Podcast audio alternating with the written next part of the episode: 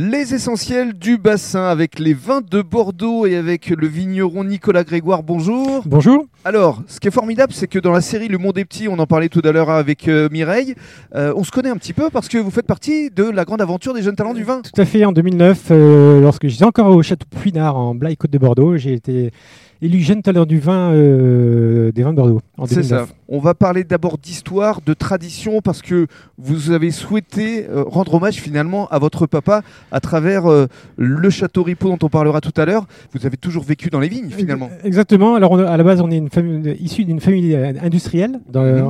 on- On a fabriqué de la machine à vendanger sur Cognac, donc les machines à vendanger Grégoire.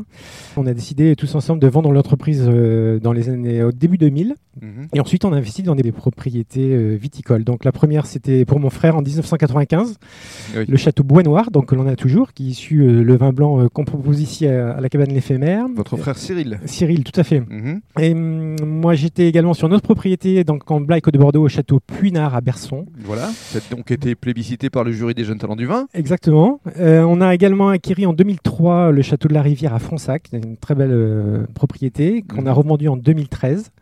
Pour le château Ripaud. Et on a réinvesti effectivement en 2015 euh, au Château Ripaud.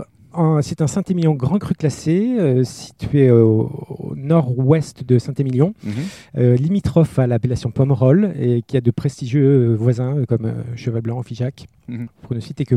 Quelques petites références. Tout à fait. Alors, parlons maintenant de la façon dont vous travaillez les sols, parce que pour vous, l'environnement, c'est une préoccupation majeure. Bien sûr, tout à fait. euh, comme beaucoup aujourd'hui, on fait très attention. Alors, on n'est pas bio, on, est, on, on est, on travaille à 90-95% bio, certaines années à 100%.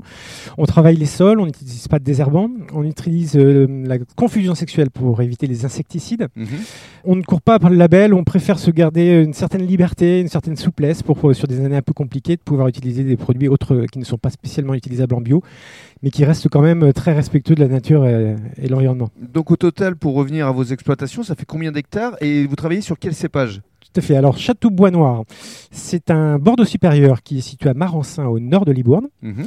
Il y a 26 hectares de vignes, et là, on fait les trois couleurs. C'est-à-dire, on fait du vin rouge, du vin blanc et du vin rosé. Avec quel cépage Alors, principalement Merlot et Cabernet Sauvignon. D'accord.